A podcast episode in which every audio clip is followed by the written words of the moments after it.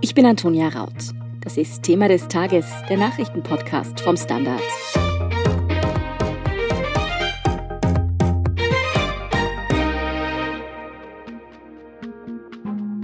Die EU hat ihr Klimaschutzpaket präsentiert und es ist durchaus ambitioniert. Viele Staaten müssen wohl erst noch überzeugt werden. Auch die Wirtschaft dürfte mit manchen Punkten gar keine Freude haben. Wie grundlegend das Klimaschutzprogramm unser Leben verändern könnte, ob wir zum Beispiel wirklich schon bald keine Autos mit Verbrennungsmotoren mehr kaufen können, ob das Programm noch scheitern könnte und wie die EU andere Länder mit an Bord holen will, erklärt Erik Frei vom Standard. Erik, die EU-Kommission hat ihr Klimaschutzprogramm nun endlich präsentiert. Fit for 55 heißt es.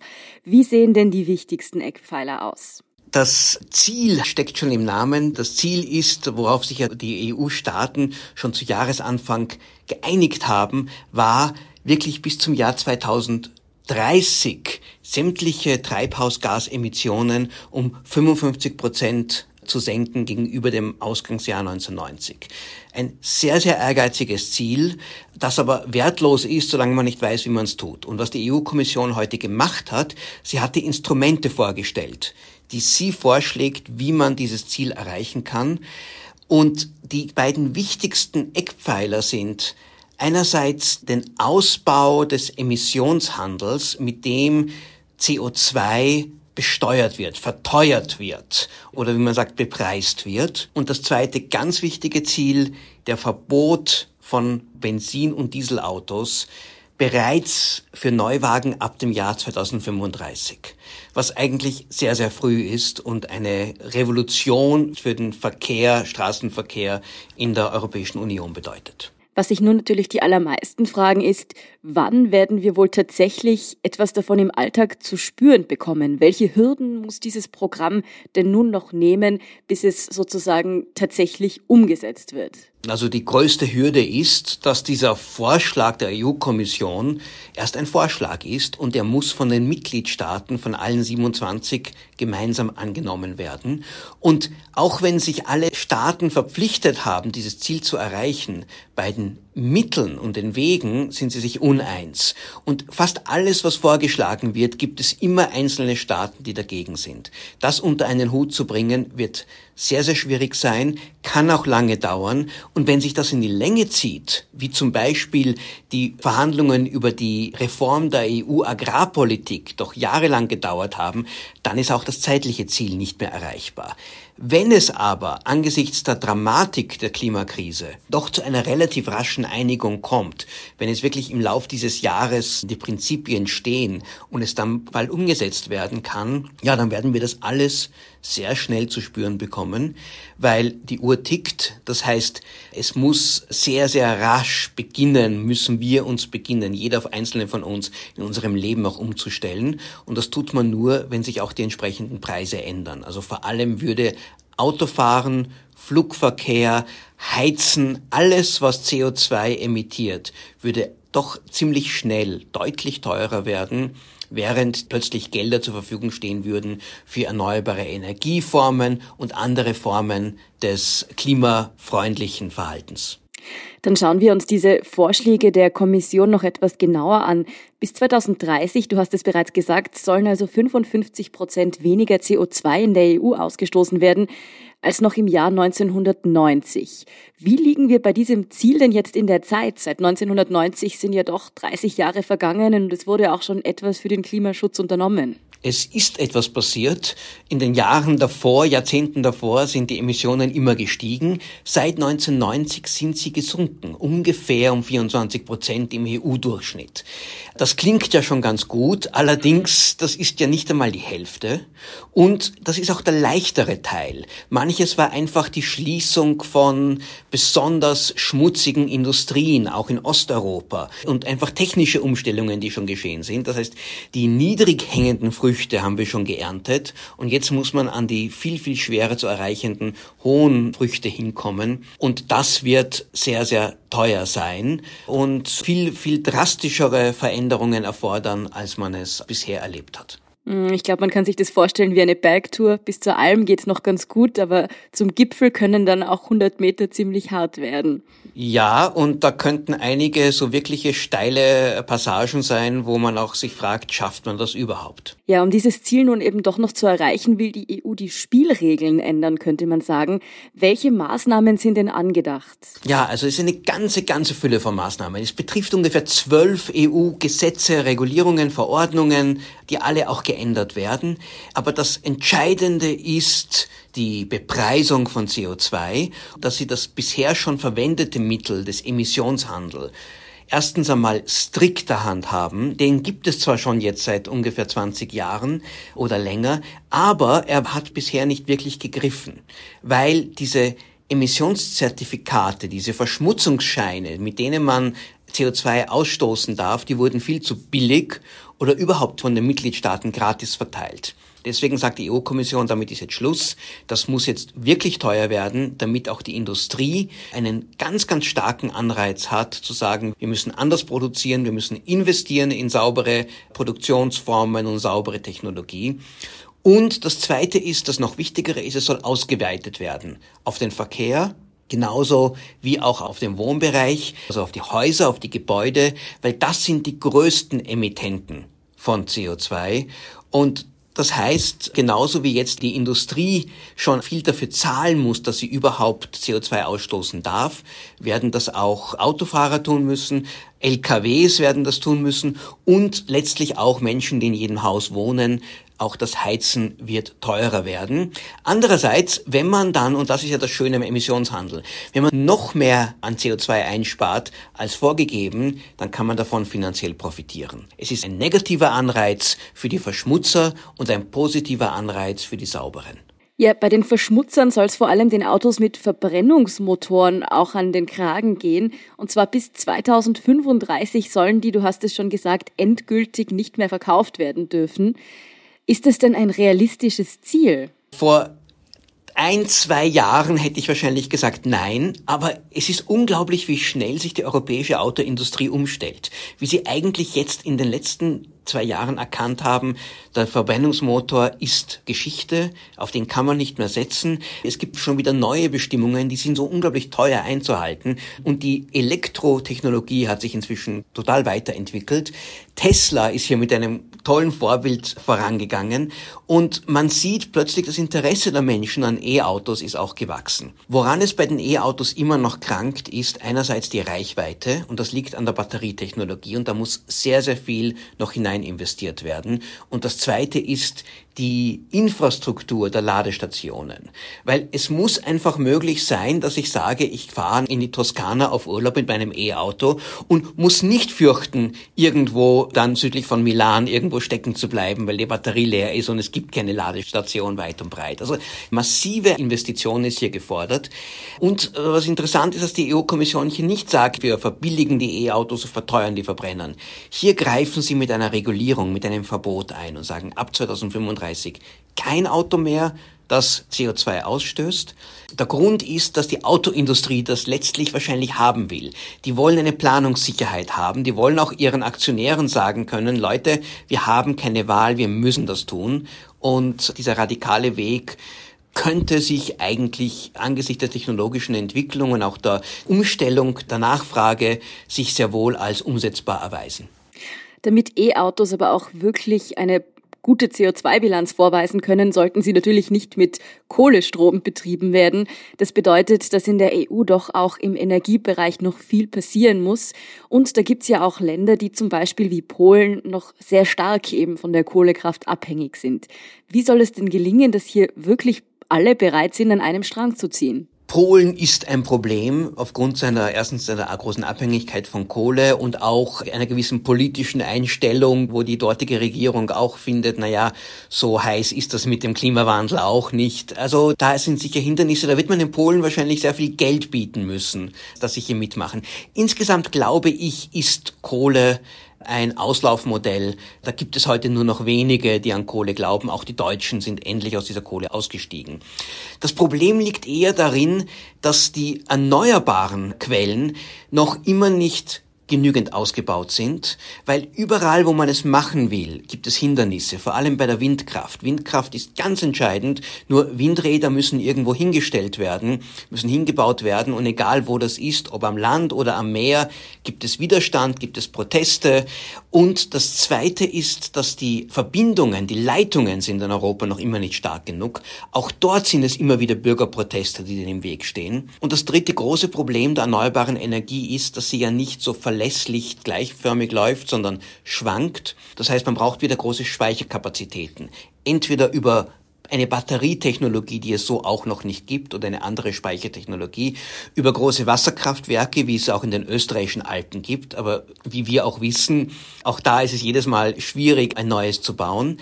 Also der Verzicht auf Kohle wird leichter sein, der Verzicht auf Erdgas wird viel, viel schwieriger sein. Erdgas ist ja auch nicht so schmutzig wie Kohle und da sagen viele, na ja, wir können ja mit Gas noch immer leben. Das ist ja eine saubere Form. Nur die 55 Prozent wird man mit Erdgas nicht erreichen können.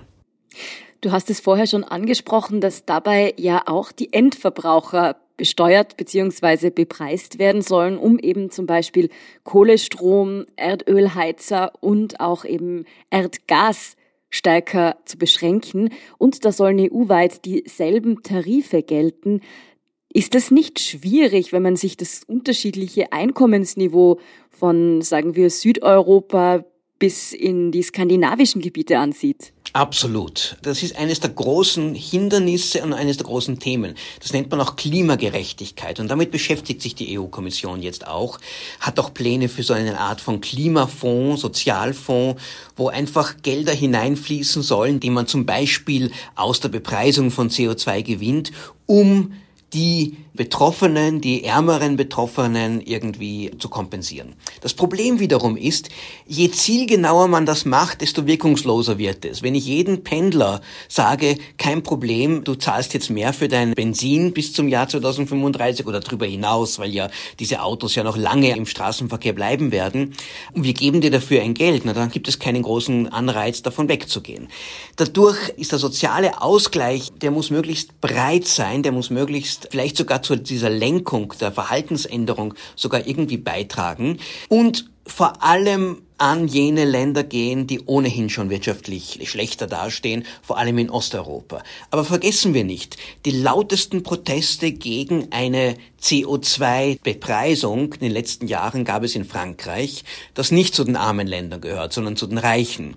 Und dort sind Hunderttausende Menschen, die jetzt auch nicht die allerärmsten waren, aber die sehr stark vom Auto abhängen, sind mit ihren gelben Westen auf die Straße gegangen und haben die Regierung in massive Probleme gebracht. Also wir können sicher sein, was immer auch hier an Ausgleichsmechanismen geschaffen werden, der politische Widerstand und die politischen Proteste gegen jede Art von Verteuerung unseres heutigen Lebensstils werden massiv sein. Wir sind gleich zurück. Guten Tag, mein Name ist Oskar Bonner. Wenn man in stürmischen Zeiten ein wenig ins Wanken gerät, den eigenen Weg aus den Augen und die Orientierung verliert, dann ist es sehr hilfreich, wenn man etwas hat, woran man sich anhalten kann. Der Standard, der Haltung gewidmet. Jetzt gratis testen auf Abo der Standard AT. Ja, und auch von der Wirtschaft ist da nicht gerade, sagen wir mal, Zustimmung zu erwarten bei vielen Maßnahmen.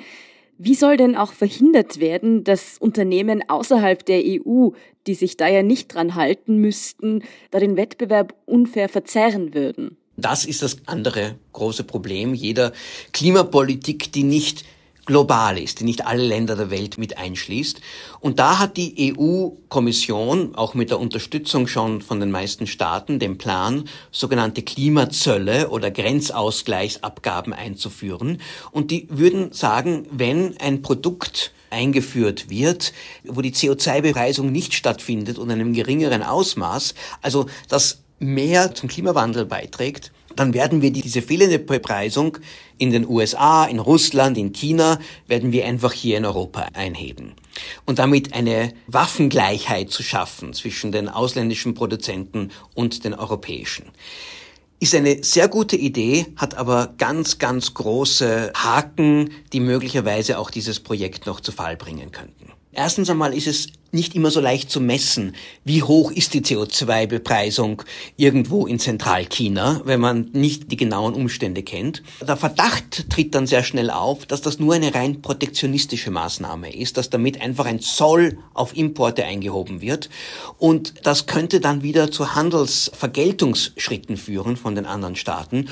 Vor allem auch, weil man nicht sicher ist, ob es eigentlich den Regeln der Welthandelsorganisation entspricht auf die wiederum die EU sehr schaut und die sie einhalten möchte. Die EU droht damit, wenn sie das wirklich in einem großen Umfang einführt, in Handelskonflikte zu geraten und am Ende zu erfahren von der WTO in Genf, liebe Leute, das geht so gar nicht. Und wenn diese Maßnahme scheitert, dann haben wir das Problem, dass dann wirklich die europäischen Konzerne alle sagen würden, Moment einmal, ihr könnt doch nicht uns belasten und die Importe können ohne diese CO2-Bepreisung deutlich günstiger verkauft werden.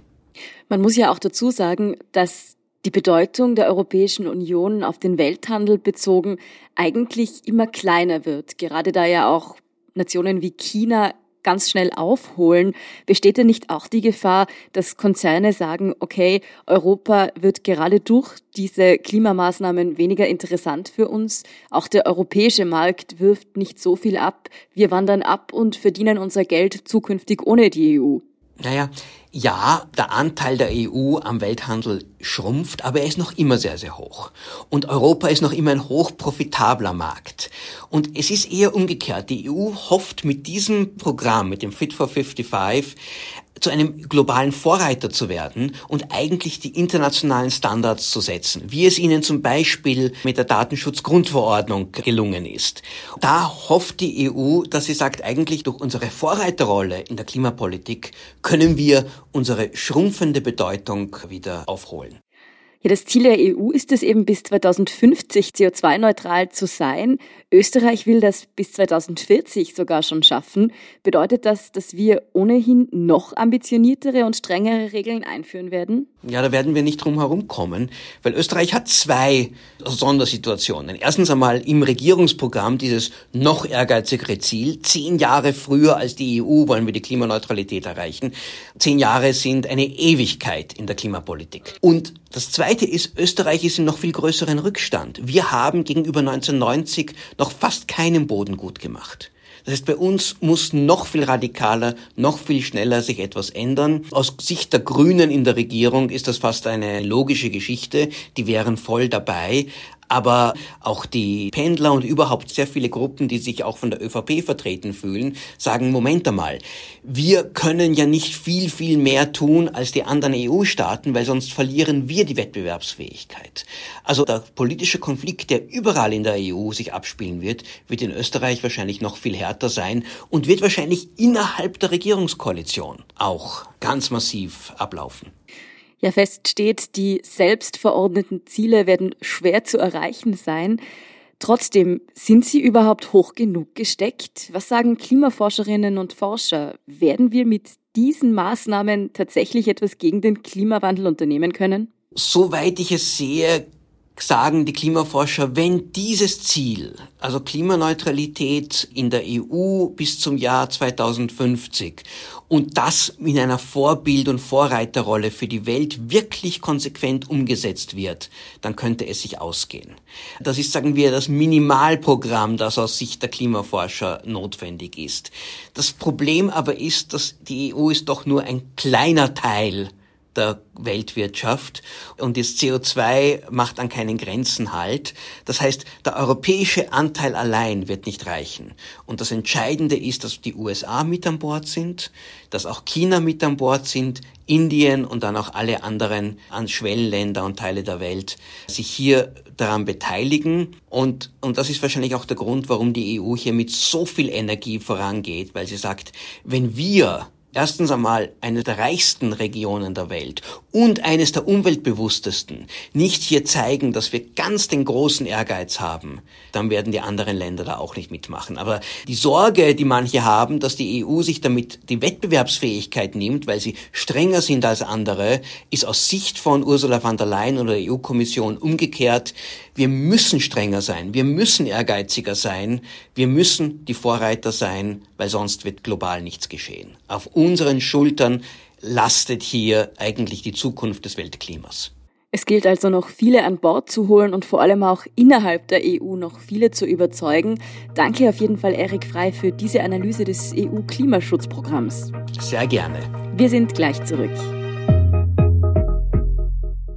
Guten Tag, mein Name ist Oskar Bonner. Wenn man in stürmischen Zeiten ein wenig ins Wanken gerät, den eigenen Weg aus den Augen und die Orientierung verliert, dann ist es sehr hilfreich, wenn man etwas hat, woran man sich anhalten kann.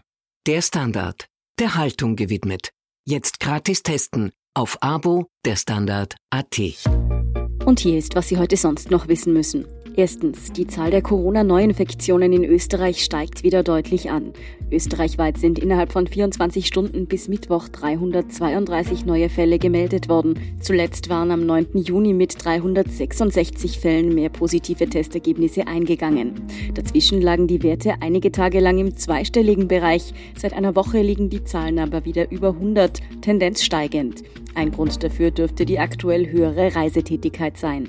Zweitens, wegen der Teilnahme an dem vor einigen Jahren in Österreich aufgeflogenen großen Baukartell droht dem Strabag Baukonzern eine Geldbuße von 45 Millionen Euro. Den Antrag auf die Verhängung dieser Buße hat die Bundeswettbewerbsbehörde heute Mittwoch beim Kartellgericht gestellt. Das haben die Behörde und der börsennotierte Baukonzern bekannt gegeben. Die Behörde hat eine geminderte Geldbuße beantragt, weil die Strabag im Kronzeugenprogramm kontinuierlich und umfassend kooperiert habe. Und drittens, Papst Franziskus hat heute Mittwoch die Universitätsklinik in Rom verlassen, in der er vor zehn Tagen am Darm operiert worden war. Bevor er heute sein Zimmer räumte, besuchte er allerdings noch die Kinderkrebsstation im Krankenhaus. Dann verließ er, wie italienische Medien berichten, in einem dunklen Wagen mit getönten Scheiden das Spital. Franziskus hatte sich am 4. Juli wegen einer Entzündung des Dickdarms einer rund dreistündigen Operation unterzogen. Es war der erste Krankenhausaufenthalt des Papstes seit Beginn seines Pontifikats 2013. Mehr dazu und die aktuellsten Nachrichten zum weiteren Weltgeschehen finden Sie wie immer auf der Standard.at. Um keine Folge von Thema des Tages zu verpassen, abonnieren Sie uns bei Apple Podcasts oder Spotify. Helfen können Sie uns mit einer 5-Sterne-Bewertung und, wenn Sie uns über Apple Podcasts hören, neuerdings auch mit einem Der Standard Podcast Premium Abonnement. Für 3,99 Euro im Monat können Sie direkt unsere Arbeit unterstützen und Sie hören alle aktuellen und künftigen Folgen vom Thema des Tages und von unserem Schwesterpodcast Besser Leben ohne Werbung. Dazu suchen Sie in der Apple Podcast App einfach unseren Kanal Der Standard und schließen dort dann ein Der Standard Podcast Premium Abo ab. Wenn Ihnen unsere Arbeit gefällt, dann schreiben Sie uns außerdem gerne eine nette Rezension, das freut uns immer. Verbesserungsvorschläge und Themenideen schicken Sie uns am besten direkt an podcast.derstandard.at. Danke für Ihre Unterstützung. Ich bin Antonia Raut. Baba und bis zum nächsten Mal.